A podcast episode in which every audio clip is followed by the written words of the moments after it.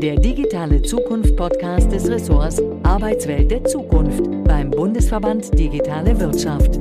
Mehr Infos unter www.bvdw.org/adz.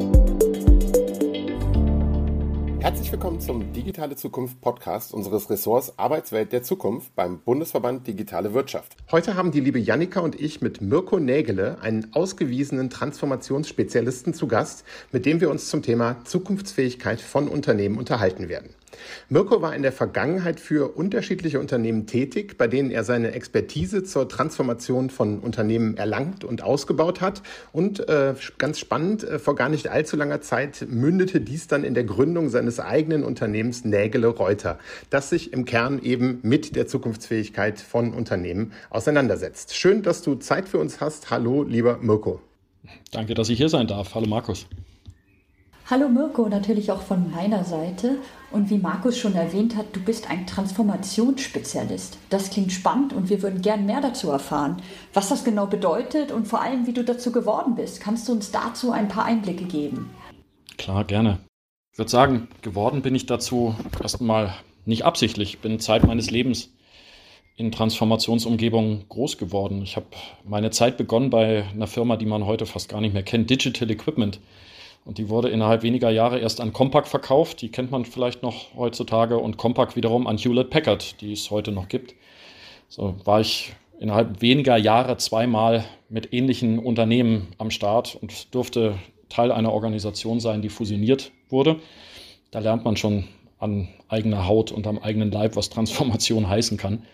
da bin ich gewechselt in die Unternehmensberatung zu Accenture und das war die Phase, in der Beratungshäuser und Systemintegratoren, Softwarebauer verstanden haben, dass da noch eine Welt dazwischen ist. Die war dann, die hieß dann Betrieb und Business Process Outsourcing. Da wurden Delivery Center in Indien vorzugsweise in der Zeit gebaut, als ich da war. Und äh, das war in jeder Hinsicht Change, prozessual im Umgang, auch kulturell.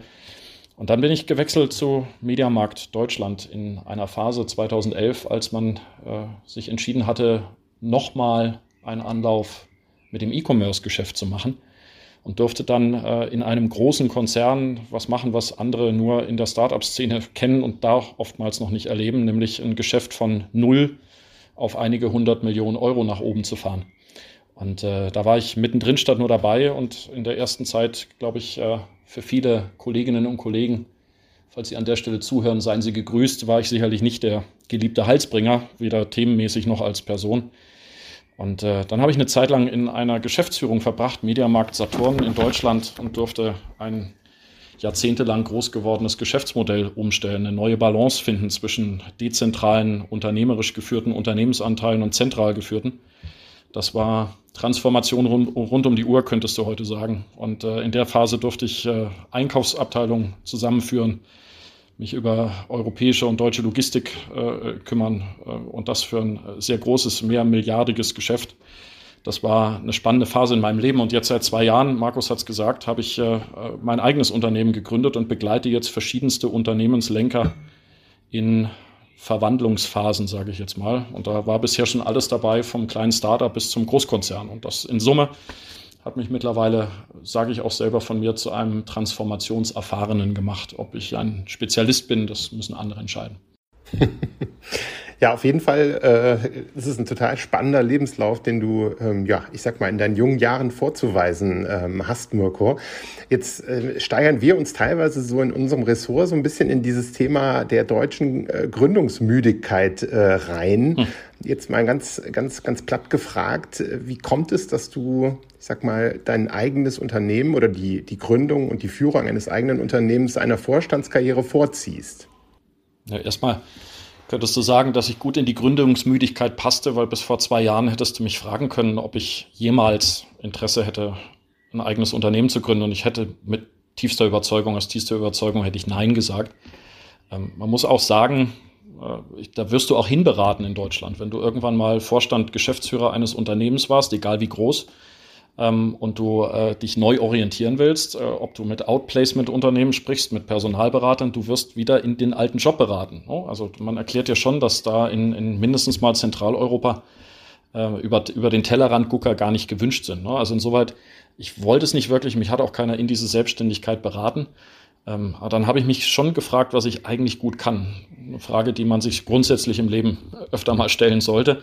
Damit habe ich es gemacht und äh, kam zu, für mich zu der Erkenntnis, ich, ich puzzle unheimlich gern. Ich baue gern Strukturen auf äh, in Unternehmen, aber nicht from scratch auf einem weißen Blatt Papier, sondern ich kombiniere ganz gern Bestehendes, Organisationsstrukturen, Prozesse, Modelle, ähm, die gucke ich mir mit Respekt an und kombiniere sie und zerlege sie aber auch in Einzelteile und frage mich, ob die alle noch zusammenpassen und ob sie auch für die Zukunft richtig aufgestellt sind. Und was dabei dann rauskommt, ist irgendwas Neues und das hat mich schon immer äh, tierisch motiviert. Und äh, wichtig für mich dabei ist, es gibt halt nicht die eine Zukunft. Also wenn du, wir reden ja heute über Zukunftsfähigkeit und ich finde, äh, es gibt halt nicht die eine Zukunft, es gibt nicht den einen Megatrend.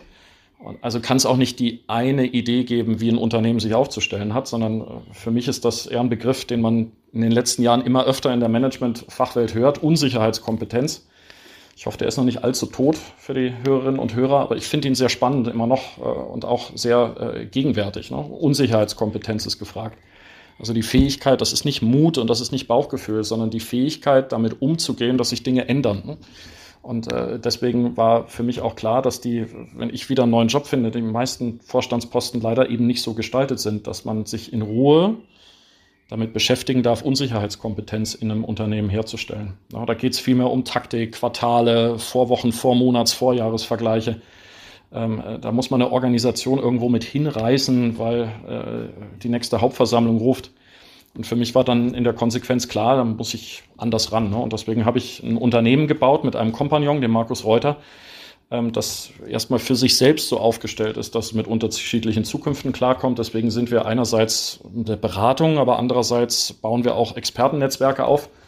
An einem, Markus, nimmst du ja auch teil. Äh, und äh, genauso werden wir in Zukunft an äh, uns an Unternehmen beteiligen, weil wir wissen, dass das eine ohne das andere und das dritte gar nicht reicht. Und dann sind wir ein Unternehmen geworden, das andere jetzt dabei begleitet, zukunftsfähig zu werden. Und für mich ist heute klar, ohne meine früheren Erfahrungen in den genannten Positionen könnte ich meine heutigen Ideen gar nicht wertschöpfend anbringen. Aber so wie ich die Erfahrung sammeln durfte, sage ich heute, ist für mich mit einem handverlesenen Team an der Zukunftsfähigkeit meiner eigenen Bude zu arbeiten und der anderer Unternehmen ist für mich in jeder Form attraktiver als eine Vorstandskarriere. Mirko, mir gefallen die Ideen, Konzepte und letztlich Begriffe, die du eingebracht hast, wie Unsicherheitskompetenz, Zukunftsfähigkeit. Über einen der Begriffe würden wir ganz gern ein bisschen genauer jetzt sprechen, und zwar um die Zukunftsfähigkeit und insbesondere um die Zukunftsfähigkeit von Unternehmen. Du hast ja geschildert, dass ihr mit in deinem Unternehmen ganz viele Einblicke in unterschiedliche Unternehmen habt. Und uns würde interessieren, wie erkennt denn jemand in der Unternehmensleitung, ob sein eigenes Unternehmen zukunftskompatibel oder zukunftsfähig ist?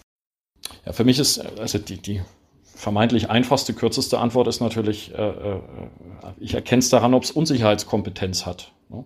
Und das würde ich, äh, wenn ich das jetzt konkreter beschreiben würde, dann würde ich sagen, das erkenne ich daran, dass mein Unternehmen sich ohne Einwirkung kontinuierlich selbst hinterfragt. Also beobachtet, was passiert im Unternehmen und was passiert außerhalb des Unternehmens und, und, und dann bewusste Entscheidungen trifft, ob sich auf Veränderungen im Umfeld einlässt und wie es das tut oder ob es das eben auch bewusst nicht macht. Das wäre für mich so der, der, der oberste, die oberste erste Frage, ne, ob mein Unternehmen zukunftskompatibel ist oder nicht. Ist es, hat es Unsicherheitskompetenz, zeigt es die. Meine Erfahrung sagt mir auch aus meiner eigenen persönlichen operativen Verantwortung, die meisten Unternehmen und Manager sind genau an der Stelle, sich kritisch zu hinterfragen, eben am, am schwächsten aufgestellt egal warum. Ne? Also entweder warst du früher zu erfolgreich, dann tendierst du dazu, alles in deinem Umfeld niederzubügeln und zu sagen, ja, ist, wo ich bin, ist vorne. Ähm, oder du warst zu wenig erfolgreich und dann tendierst du dazu, aus Vorsicht alles, was andere machen, für richtig zu halten. Also so oder so ähm, äh, ist man bei der Selbstkritik äh, in der Regel schwach aufgestellt. Und ich glaube, wenn es um die Frage geht, ist mein Unternehmen zukunftskompatibel, brauchst du heute neue Frühwarnsysteme. Für mich ist der wichtigste Indikator, ob du zukunftsfähig bist oder nicht, ist, ob, ob dein Unternehmen sich noch so anfühlt, als ob es erfolgreich sein kann. Ne? Die viele Manager, mit denen ich heute zu tun habe, heutzutage, die sagen, das ist irgendwie die Leichtigkeit ist weg. Das Unternehmen ist, alles wird zäh. Kämpfe jeden Tag mehr gegen Windmühlen. Ja? Das war doch früher nicht so kompliziert. Und äh, äh, äh ne? Entscheidungen brauchen länger, Projekte laufen nicht nach Plan und vor allem werde ich äh, äh, quasi über Nacht in meiner Arbeit ausgebremst. Ne? Und äh, ich stelle fest, wenn, wenn das der Fall ist, dann äh, musst du dir die Frage stellen, ob du zukunftskompatibel bist. Ja? Ich habe früher in meiner Operativrolle selber gedacht, es wäre normal, ein Jahr lang an einem Online-Shop-System zu arbeiten, ja? bis ich dann mit Startups zu tun bekommen habe. Und ich habe heute noch viele Mandanten, die äh, sagen aus, aus vollster Überzeugung, ja, dass, dass äh, es eine vollkommen logische Begründung gibt, warum die Logistik des E-Commerce-Geschäfts noch drei Jahre hinter den Erwartungen der Kunden zurück ist. Also ich würde sagen, wenn du fragst, was, wann, ist mein Unternehmen nicht zukunftskompatibel, dann würde ich sagen, wenn du über Nacht montags ins Büro kommst und merkst, dass du nicht mehr so wächst, wie du dachtest, ähm, äh, wenn Projekte, Technologie, Prozesse deine, dein, dein Ergebnis auffressen und wenn deine Kommunikationskultur sich verändert, ne? wenn es nur noch um Verwalten und Verteidigen geht, ja, das geht nicht, weil ganz oft in den Meetings äh, äh erwähnt wird, äh, versus früher Opportunismus. Ne? Wir können dahin, indem wir wenn, wenn so eine Art von Kommunikationskultur entsteht, dann wäre ich als Unternehmenslenker heutzutage, äh, würde ich zumindest mal nervös werden, anfangen nachzudenken. Jetzt ähm, hat man ja in der Vergangenheit ähm, ja schon auch öfters von, von Fällen gehört, in denen ja, Unternehmer, Unternehmerinnen sich so ein bisschen auch haben blenden lassen vom Erfolg der, der Vergangenheit. Also ich meine, ihr sprecht ja auch mit den, mit den unterschiedlichsten Unternehmen, ähm, dass sich da dann oft auch äh, ein wenig auf den Lorbeeren ausgeruht wird oder auch so dieses, das haben wir schon immer so gemacht, das kennt man ja auch ganz gut. Ähm, wie, wie erkennt ihr denn ähm, in der Beratung, dass sich Unternehmensverantwortliche ja sozusagen in einer falschen Sicherheit bewegen, nach dem Motto, das war ja bisher immer gut und jetzt in der Zukunft wird es auch weiterhin gut so sein? Also für mich gibt es erstmal drei grundsätzlich unterschiedliche Arten von, von falscher Sicherheit, die im Unternehmen entstehen und dann vielleicht noch eine, die man eher von, die von außen einwirkt. Die erste, die im Unternehmen entsteht, kommt natürlich aus den vergangenen Erfolgen. Wenn du, wir haben ja zum Glück viele Unternehmen in Deutschland, die auf, auf wirklich namhafte Erfolge in den letzten Jahren und Jahrzehnten zurückgucken können. Wenn du aus so einer Situation kommst, aus einer Position der Stärke, dann siehst du manches nicht. Ne? Du äh, bewertest Chancen nicht, du bewertest Risiken zu, zu niedrig und deswegen vielleicht auch der, siehst den Handlungsdruck nicht. Also das ist für mich eine Form von falscher Sicherheit, die ich in diesen Tagen immer wieder höre, jetzt auch gerade nach Corona. Höre ich im Handel viel Unternehmen, die sagen, wir sind doch gut durchgekommen. Also es war eine harte Zeit, aber im Prinzip haben wir es schon geschafft, weil wir auf alte Stärken äh, zurückgeguckt haben. Da kann ich nur sagen, äh, Digitalisierung hat sich wahrscheinlich äh, in den anderthalb Jahren, die jetzt vergangen sind, um fünf Jahre beschleunigt. wer glaubt, dass er das mit alten Mitteln schafft, der liegt vielleicht falsch. Und äh, die andere Art von falscher Sicherheit kommt für mich aus dem Gegenteil. Wenn du ganz schrecklich äh, Misserfolge in deiner Unternehmensgeschichte hast, dann tendierst du natürlich, kennt jeder von sich selber, du bist gebranntes Kind. Und dann sagst du, alles, was wir tun, ist falsch, alles, was die anderen machen draußen, außerhalb unseres Unternehmens, ist richtig. Da kann ich nur sagen, wenn ich heute Aufsichtsrat eines Unternehmens bin, dessen Geschäftsführung so argumentiert, auch davon gibt es genügend Fälle, dann musst du dich von einer, äh, einem Teil deiner Organisation trennen, entweder allen Mitarbeitern oder dem Management. Ne? Also ich habe noch keinen Fall gesehen, wo ein Management permanent pessimistisch zur eigenen Firma kommuniziert hat und trotzdem irgendwelche schlauen Dinge bewegt hat. Ähm, für mich ist die dritte falsche Sicherheit, die kommt ein Stück weit, ich nenne das gerne moderne Arzneimittel. Ne? Also äh, was meine ich damit? Ähm, gefühlt kommt heutzutage kein Unternehmen mehr ohne eigenen Startup Accelerator raus. Townhalls müssen per Podcast gemacht werden. Man braucht Social Media Hero Initiativen auf LinkedIn. Ähm, irgendjemand stellt man ein, den nennt man dann Chief Disruption Officer. Also ich meine das wirklich nicht despektierlich für, für, für alle Bestrebungen in dieser Richtung. Ja, super agil arbeiten muss man übrigens auch. Ich behaupte nur, dass, dass man ganz oft der Meinung ist, dass nur weil man das macht, man sich irgendwie zukunftsfähig aufstellt. Und da kommen wir vielleicht später noch äh, drauf. Äh, ich glaube eher, dass eine Firma erstmal fähig sein muss, mit solchen Arzneimitteln umzugehen und dann kann man viel draus machen. Also das sind für mich so die drei, ne? aus, aus vergangenen Erfolgen, vergangenen Misserfolgen und falsche Anwendung moderner Arzneimittel. Für mich gibt es aber auch noch eine falsche Sicherheit von außen. Das ist, das appelliere ich auch ein Stück weit an den Respekt gegenüber den Geschäftsführungen dieser Welt. Ne? Ähm, wenn ich heute, jetzt haben wir gerade Fußball-WM, da fällt mir jetzt so ein Fußballbildchen ein, ja, abseits rufen kann jeder. Also ich bin wirklich, ich selbst kein Profi im Fußball. Ich weiß nur, dass man, wenn man es mal erklärt bekommen hat, erkennt man grob, was abseits ist. Ne? Äh, das Problem ist nur, ich weiß nicht, wo, wo, warum das passiert. Ich stelle nur fest, dass es halt passiert. Ne? Und so sehe ich auch viele äh, Kritiker von außen, die heutzutage auf Unternehmen gucken und einfach der Meinung sind, weil man laut genug abseits ruft, ja, und weil man laut genug äh, sagt, das Unternehmen muss sich jetzt bitte digitalisieren, das Unternehmen muss jetzt bitte mehr Direct-to-Consumer-Geschäft machen, ähm, der Aufsichtsrat braucht bitte mehr E-Commerce-Kompetenz. Ne? Ich glaube, das ist ganz schön viel mal schnell gesagt. Ne? Und äh, ich glaube auch, dass auch diese Form von Sicherheit, ne? so dieses, dieses Rausblasen von, von Allgemeinweisheiten, davon haben wir auch genügend gehabt. Ähm, ich glaube, das braucht äh, äh, eine neue Form von Management in Zukunft. Ruhe, Pragmatismus, aber auch Balance aus gesundem Abstand und operativer Nähe. Ähm, und äh, denjenigen, die ganz gerne äh, einfach nur kritisieren, sage ich erstmal, äh, lieber einmal selber gemacht haben und dann überlegen, was man sagt. Mirko, damit sprichst du uns aus dem Herzen. Im Ressort sprechen wir sehr viel über äh, die neue Art des Management, die benötigt wird in einer Arbeitswelt der Zukunft. Und darauf werden wir auch gleich nochmal zurückkommen. Aber bevor wir das tun, würde ich ganz gerne nochmal etwas genauer diesen Transformationsprozess mit dir beleuchten. Wenn ihr anfangt, mit einem Unternehmen zusammenzuarbeiten und dieses Unternehmen hat für sich erkannt, ja, ich möchte mich transformieren, ich bin gerade nicht zukunfts fähig, zukunftskompatibel. Wie sehen denn die Schritte da aus, um genau dorthin zu kommen, dass das Unternehmen sagen kann, ja, so wie wir jetzt organisiert sind, wie wir jetzt, was wir für eine Führungskultur etabliert haben, jetzt sind wir zukunftsfähig? Oh, da könnte ich jetzt allein einen Tag drüber erzählen. Dann in der Kurzbetrachtung. Die kurze nehme ich an. Ne? Äh, also äh, erstmal eine super spannende Fragestellung und äh, natürlich der Kern meiner Arbeit. Deswegen geht mir da immer das Herz auf. Die, es fängt nur vielleicht früher an, als man denkt. Ne? Also wie, wie, gehen wir vor? Das Erste ist, wir versuchen mit unseren Gesprächspartnern, mit unseren Mandanten zu klären, warum es denn normal geworden ist, dass man sein bestehendes Unternehmen nicht mehr versteht. Ne? Wir, wir haben viele Führungskräfte in unserem Gesprächskreis, die sagen, ganz ehrlich, ich verstehe es nicht mehr. Wir waren doch früher so erfolgreich. Ne? Und jetzt, das geht nicht mehr. Wir haben es nicht mehr drauf. Ja? Das, ist, es, war, es dauert alles zu lang.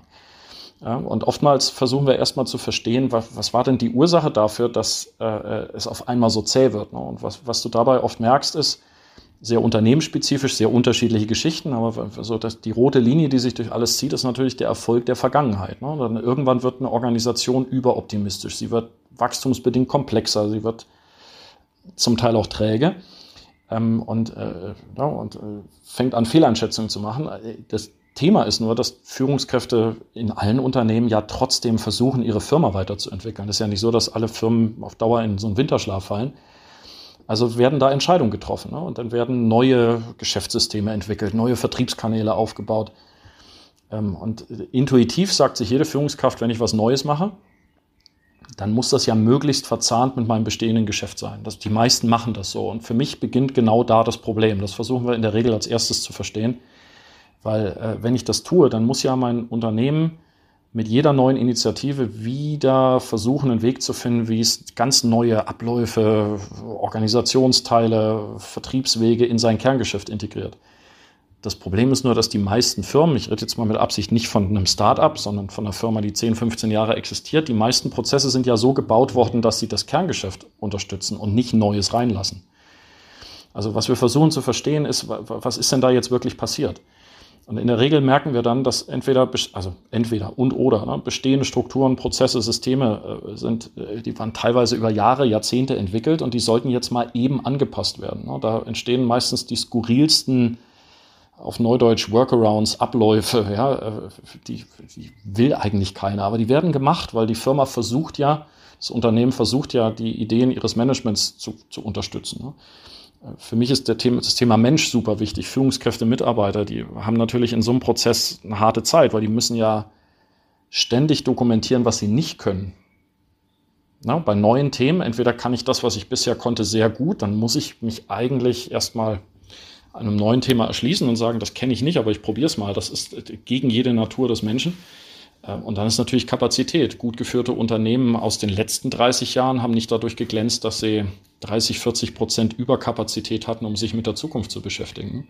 Und das fällt dann alles zusammen. Ne? Und wenn du dann einige Jahre als Geschäftsführung äh, versuchst, proaktiv zu sein, dann hast du lauter halbgare eingesteuerte Initiativen, die irgendwie alle abgebildet wurden. Ne? Also die haben irgendwelche Abläufe produziert, Organisationsteile produziert, und das versuchen wir als erstes zu verstehen, weil das ist meistens, ne, du, kannst, du kannst nichts verbessern, dessen Ursache du nicht verstehst. Und das ist oft eine Ursache. Ja? Das, je, mehr ich in gutem Antrieb versucht habe, meine Firma zu ändern, desto mehr habe ich äh, versucht, ein Unternehmen, das eigentlich auf Betrieb ausgelegt war, zu verbiegen. Und das löst ganz komische Effekte aus. Und im, im zweiten Schritt, was wir dann machen, wenn wir wissen, was so die wesentlichen Beweggründe waren, warum das Unternehmen unruhig geworden ist, dann äh, gucken wir uns an, was das Unternehmen mittlerweile ist.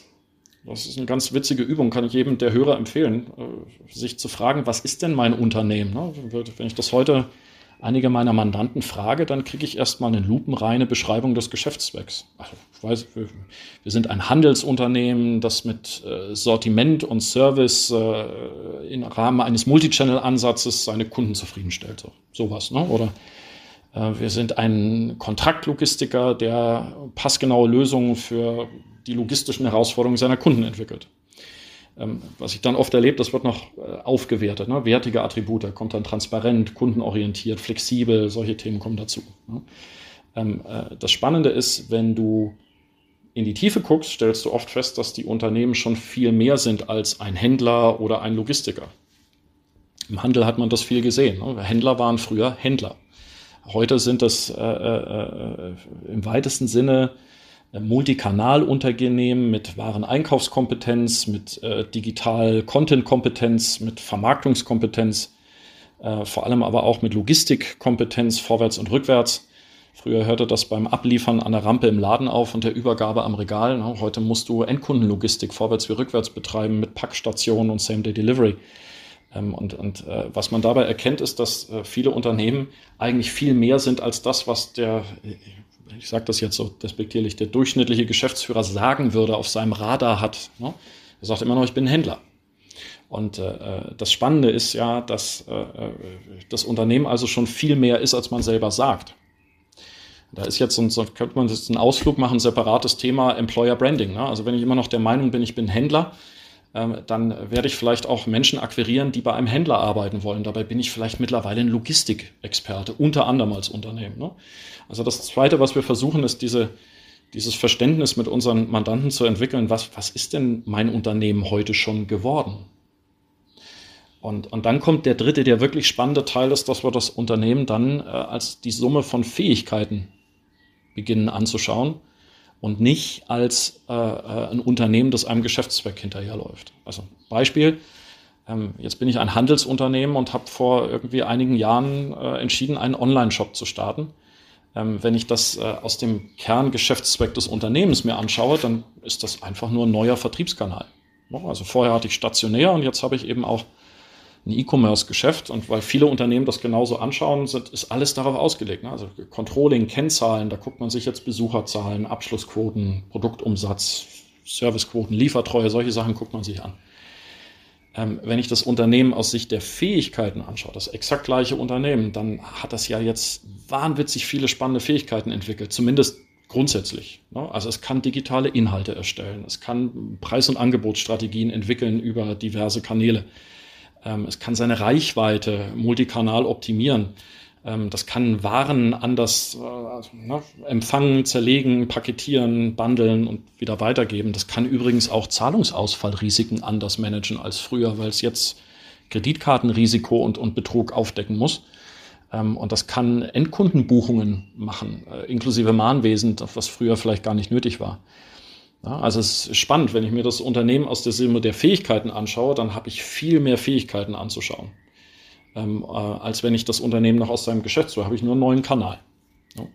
Und äh, was, wir, was wir dann machen, ist, äh, dass wir mit dieser Klarheit, welche, welche Fähigkeiten haben wir denn, dass wir dann anfangen, uns mit diesen Fähigkeiten zu beschäftigen und nicht mit der Gesamtstruktur des Unternehmens. Ne? Nehmen wir uns eine Fähigkeit, weil wir vom Ergebnis her kommen und sagen, das Unternehmen versendet Pakete an Endkunden. Okay, was ist dafür nötig?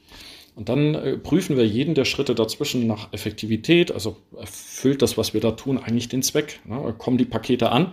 Stabilität und Skalierbarkeit. Äh, funktioniert das so, wie der Kunde das will? Und ist das skalierbar? 10x, 100x, 1000x? Ja, oder kommen da irgendwo Probleme auf? Und ist das effizient? Also können wir es einfach nur mit viel Aufwand und können wir es immer noch, wenn es wächst?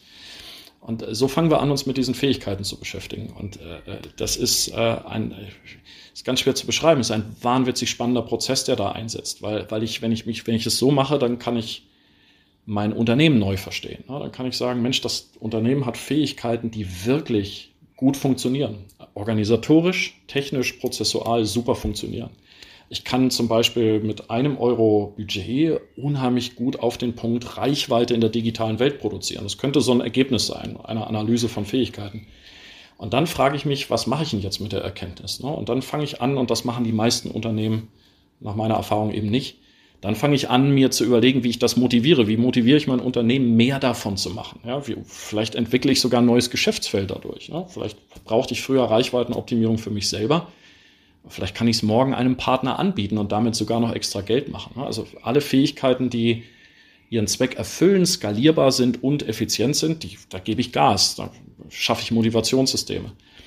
Ähm, Fähigkeiten, die das nicht ganz so sind, also im Prinzip machen sie das, was sie sollen, aber ich weiß, ich laufe gegen Wände. Das merken Hersteller und Händler, wenn sie Online-Shops mit Sortiment bestücken. Ja, da fällst du oft mal, oftmals über Content-Management zum Beispiel. Ähm, alles, was nicht skaliert, ja, das kann ich nicht weglassen, weil ich mache es ja immer noch auf, aufgrund eines wichtigen Zwecks. Ähm, und da muss ich eine neue Lösung schaffen. Ne? Auf die muss ich mich konzentrieren. Das, alles, was, was alle Fähigkeiten, die, die Hürden haben, gerade in der Skalierung, gerade in der Effizienz, diese Hürden muss ich beseitigen. Nicht 100 Features mehr, sondern diese Hürden müssen weg, damit ich glaubwürdig weiter wachsen kann und, und dann wieder motivieren kann, mehr davon zu machen. Ne? Äh, für mich sind die spannendsten Fähigkeiten diejenigen, die wirklich nicht gehen. Also die sind entstanden, weil man sie braucht. Ne? Ich wollte E-Commerce machen, für mich ist Logistik immer so ein Klassiker. Ich wollte E-Commerce machen, also brauche ich auch Lieferlogistik und ich habe irgendwie, ich habe es nicht hinbekommen. Ne? Also ich habe es systemisch nicht hinbekommen, ich habe nicht die richtigen Leute eingestellt, ich kenne mich mit Palettenlogistik aus, aber nicht mit einem Paketchen, mit einem Kabel an, an Mirko Nägele, äh, Privatadresse. Ähm, und ich weiß, dass das nicht hält. Kunden beschweren sich heute schon, äh, meine Technik funktioniert nicht, äh, DHL bekommt die Bestätigung nicht gesendet, so diese, diese Art von, von Problem, ja, äh, dann weiß ich, dass ich handeln muss. Und da gehen wir dann in, in, in der Arbeit mit unseren Mandanten in die Tiefe. Auch da ist das Top-Management gefragt, nicht der einzelne Mitarbeiter, weil die Firma hat ja versucht, das Beste zu tun. Das meinte ich vorher mit Respekt an den Einzelteilen. Ne? Die, die, ich gehe immer davon aus, die, die Organisation, die Mitarbeiter haben ihr Bestes versucht und trotzdem klappt es nicht. Und das ist in der Regel darin begründet, dass irgendwelche Spielregeln, irgendwelche Freigaben, Richtlinien, teilweise auch nur Interpretationen in der Firma nicht stimmen. Und die führen dann dazu, dass ich eine Fähigkeit, die ich dringend als Firma brauche, einfach nicht auf die Straße kriege. Und äh, das ist der Kern der Arbeit, äh, die, die ich in Zukunft auch bei, bei Führungskräften sehe. Ja, bei, den, bei den Führungskräften von morgen, auch bei den Aufsichtsorganen übrigens von morgen. Du musst äh, deinem Unternehmen die Möglichkeit geben zu identifizieren, wo genau die Ursache für solche Probleme sind. Ja? Also welche Fähigkeiten habe ich und wo geht es wirklich nicht weiter und dann in die Tiefe zu gehen und zu sagen, was ist denn wirklich die Ursache dafür? Und das ist meistens nicht die falsche Software oder der eine Headcount, der fehlt, sondern das ist, äh, der, es ist ein falsches Richtlinienwerk, es sind falsche Vorgaben, teilweise falsche äh, Messarten, Motivationssysteme. Und die muss ich rausarbeiten und die muss ich lösen. Das kann ich auch nur als Vorstand, als Geschäftsführung machen. Und der letzte Teil ist dann, ab dann fängt es an, Spaß zu machen. Wenn ich, wenn ich in so einen Prozess äh, gehe, dann bringe ich meiner Firma äh, die neue Fähigkeit bei, weil ich bringe meiner Firma bei, sich kontinuierlich im Hinblick auf die eigenen Fähigkeiten zu prüfen ja, und zu sagen, wo bin ich gut, wo bin ich nicht so gut, woran liegt's, was kann ich, wo kann ich Gas geben, wo muss ich Spielregeln ändern. Das ist für mich Unsicherheitskompetenz. Ja. Und wenn ich einer Firma das beigebracht habe, dann kann ich natürlich den Prozess radikal beschleunigen. Das, das, die gleiche Übung kann ich für weitere Themen machen. Also erstmal mache ich es vielleicht für das E-Commerce-Geschäft und beim zweiten Mal für die Amerika-Expansion. Ähm, das kann ich mit ganzen Organisationseinheiten machen, Einkauf, Vertrieb, Marketing etc. Ähm, und äh, irgendwann komme ich in den Zustand, dass ich natürlich diese Fähigkeiten auch meiner Firma und mir selber als Geschäftsführung zum, zum, zum Puzzeln geben kann ne? und überlegen kann, was kann ich denn richtig gut was andere brauchen könnten.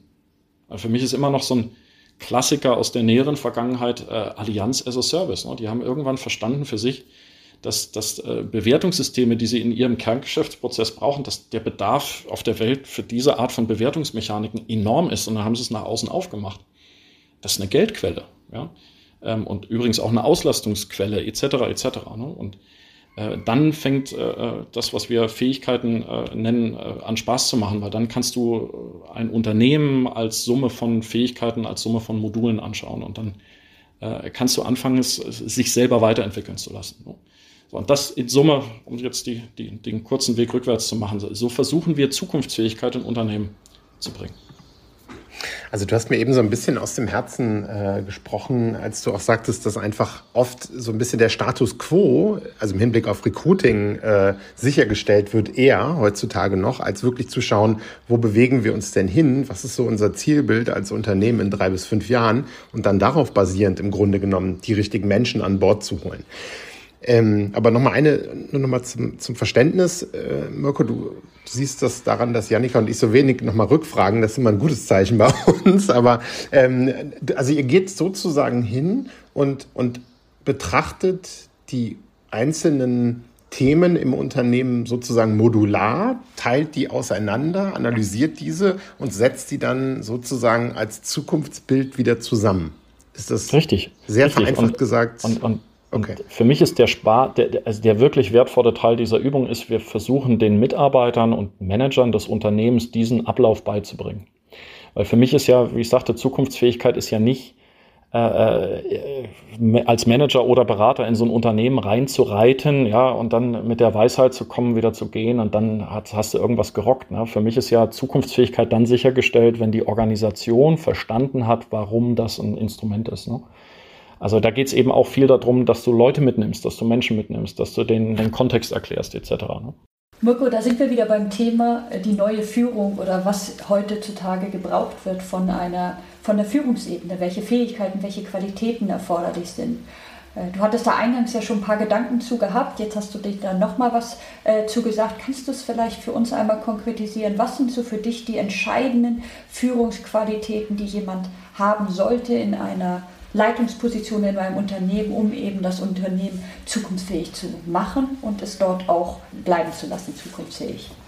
Das ist, das ist der schmerzliche Teil, wenn ich so an viele Gespräche, die ich jetzt die letzten zwei, drei Jahre hatte, denke, ne? weil ähm, was, was für mich die Rolle der Führungskraft von heute schon ist, nicht erst von morgen, ist ja, du musst, du musst eigentlich in, an vielen Ecken müssen viele von uns Geschäftsführern, sage ich jetzt mal, äh, Gesellschafter, Geschäftsführern, äh, äh, Vorständen. Wir müssen das Gegenteil von dem sein, was uns in der Vergangenheit stark gemacht hat. Ne? Also wir, die meisten von uns, sage ich jetzt fairerweise, ne? ich, muss, ich, muss, ich darf nicht mehr der oberste Ideengeber und die treibende Kraft sein, nur weil ich oben auf einem Unternehmen sitze. Meine Hauptaufgabe muss sein, die Grundstrukturen des Unternehmens zu verändern, sodass äh, das Unternehmen seine Fähigkeiten erkennt und selber modularisiert und daraus neue Ideen baut, sich auf die Zukunft einstellt. Ne? Also ganz anders. Ich, ich bin nicht mehr der, der, der Treiber im Thema, sondern der Treiber in der Struktur. Äh, dahinter sind jetzt eine ganze Menge Folgen. Ich, kann keinesfalls mehr äh, ressortorientierte Planung zulassen. Das ist das größte Missverständnis der Unternehmensgeschichte. Ne? Also Einkäufer nach Einkaufskennzahlen, Vertriebler nach Vertriebskennzahlen, Logistiker nach Logistikkennzahlen, das kann ich nicht mehr machen. Ne? Also ich muss als, als, als Geschäftsführer, als, als, als Topmanager eines Unternehmens ich muss ressortübergreifende Kompetenzteams schaffen, äh, gemeinsame Planung schaffen, ja, äh, strategische Konzepte gemeinsam entwickeln, Fachbereich Silos. Ich, in der Fachlichkeit darf ich die haben, in der Planung muss ich die äh, wirklich mit, mit Gewalt teilweise auflösen, weil das wird meine Organisation nicht machen. Denn da sitzen ja erfolgreiche Einkäufer, Vertriebler, Marketeers, die werden das nicht wollen. Ne? Will ja jeder nicht aus seinem Kompetenzbereich raus. Ähm, ich, ich muss, aus diesem Grund darf ich, muss ich kooperativer Führer werden. Ich, das, ich, ich, muss zuhören und darf nicht nur noch von der, von der, von der Bühne predigen. Ähm, und ich muss auch, für mich muss Leistungs- und Performance-Beurteilung äh, ein Prio-Thema sein, was übrigens für viele Top-Manager, die ich kennenlernen durfte in meiner Zeit, einfach kein Thema ist. Ne? Also dieses von, von Umsatz macht Bonus, ne? einfache Mentalität und wer nicht am Umsatz irgendwie aktiv partizipiert, kriegt halt auch keinen Bonus. Da muss ich in eine andere Welt. Ich muss äh, Modularisierung fördern, ne? diese Fähigkeiten-Thematik fördern, die Wiederverwendung fördern. Ähm, also ich muss Spielfelder definieren in Zukunft als Führungskraft, ohne dass ich das Ergebnis schon kenne. Ich kann nicht sagen, wir gehen morgen dahin, um das zu tun. Ich muss sagen, wir haben folgende 30 Fähigkeiten, lasst uns morgen drei neue Geschäftsmodelle entwickeln und jetzt seid ihr dran. Und äh, deswegen, wenn ich heute eine, eine, eine Stellenbeschreibung schreiben würde für den CEO von morgen früh, dann stünden für mich da noch fünf Begriffe drin. Also für mich stünde da drin ein Möglichmacher sein, also den persönlichen Wert darin verstehen, äh, Organisations- und prozessuale Stolpersteine aus dem Weg zu räumen. Das, das muss man wollen. Ja? Das muss man nicht nur machen, weil es nötig ist. Ähm, da würde drinstehen Wegbegleiter. Ja, also jemand, der dabei, der, der, der seine Motivation daraus zieht, ein Unternehmen, sein Unternehmen bei der Entwicklung zu begleiten. Das ist was ganz anderes als zu führen. Ähm, da stünde auch drin Grenzgänger. Ich sagte es eingangs. Also das ist auch ein Appell an die, an die Personalvermittlungsbranche. Ja, wir, wir, wir brauchen in den Top-Positionen Grenzgänger. Wir brauchen Führungskräfte, die gerne Führungserfahrung gesammelt haben, aber in unternehmensfremden Geschäftsfeldern, damit sie in der Lage sind, dieses Fähigkeitensystem auch, auch über Geschäftsbranchen hinweg zu sehen und auch die Vision darüber hinaus zu haben. Und wir brauchen Brückenbauer. Ne? Wir brauchen in jeder Form Manager, die neue Verbindungen im Unternehmen und auch darüber hinaus stellen. Und, und zuletzt, und das ist mir fast das Wichtigste mittlerweile, du brauchst Empathen. Ne? Also Empath, empathisch sein heißt ja nicht, äh, auf jedes Geweine einzugehen. Ja, aber empathisch sein heißt ja schon, ähm, dass du äh, ein Fingerspitzengefühl dafür hast, auf deine Unternehmung, deine, deine Organisation und die, die, die Mitarbeiterinnen und Mitarbeiter da drin zu hören äh, und zu verstehen, wo die Stolpersteine sind. Ne? Also Brechstange hilft da nicht.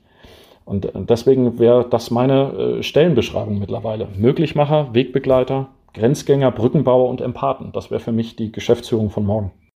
Nun rinnt uns leider die Zeit mal wieder wie Sand durch die Hände, wenn ich das etwas äh, ausschweifend äh, formulieren darf.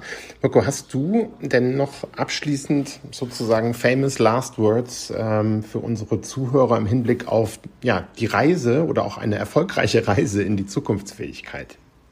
Naja, eine klare Empfehlung. Ne? Fangen Sie einfach an. Fangen Sie einfach an ähm, probieren Sie diesen Ansatz, über Fähigkeiten zu sprechen, aus. Lassen Sie sich auf den Dialog mit Ihrem Unternehmen ein oder auf den Dialog mit Ihrer Geschäftsführung. Ja, äh, sprechen Sie offen über äh, das, was das Unternehmen braucht und was es heute nicht kann und sprechen Sie über die Ursachen dazu. Dazu braucht es übrigens keine formellen Gremien, Zyklen, da braucht es ein konkretes Thema. Ich hatte jetzt vorhin ein Beispiel genannt. Der Start eines E-Commerce-Geschäfts, äh, die Expansion in ein neues Land, der Start eines Service-Offerings, was auch immer. Also mein Appell ist Anfang. Ja, pragmatisch vorgehen, äh, die Organisation sprechen lassen. Ähm, und ich würde heute meine Hand dafür ins Feuer legen. Äh, Unternehmen, die das tun, werden überrascht sein davon, wie Mitarbeiterinnen und Mitarbeiter darauf reagieren. Also, und dabei kann ich dann nur ganz viel Spaß wünschen. Ja, sehr schön. Mirko, ich bin immer begeistert, wie du ja ein solch hochkomplexes Thema oder diese hochkomplexen Themen ähm, einfach so griffig und nachvollziehbar erläuterst. Und ähm, ich bin mir auch sicher, dass wir unseren Zuhörern da einige Impulse jetzt mitgeben konnten. Dafür äh, bleibt uns jetzt nur noch ganz herzlich vielen Dank dafür zu sagen. Gerne. Ein dickes Dankeschön auch von mir, Mirko. Es war wirklich klasse, die Einblicke, die du uns gewährt hast. Gerne, gerne. Hat mir Spaß gemacht.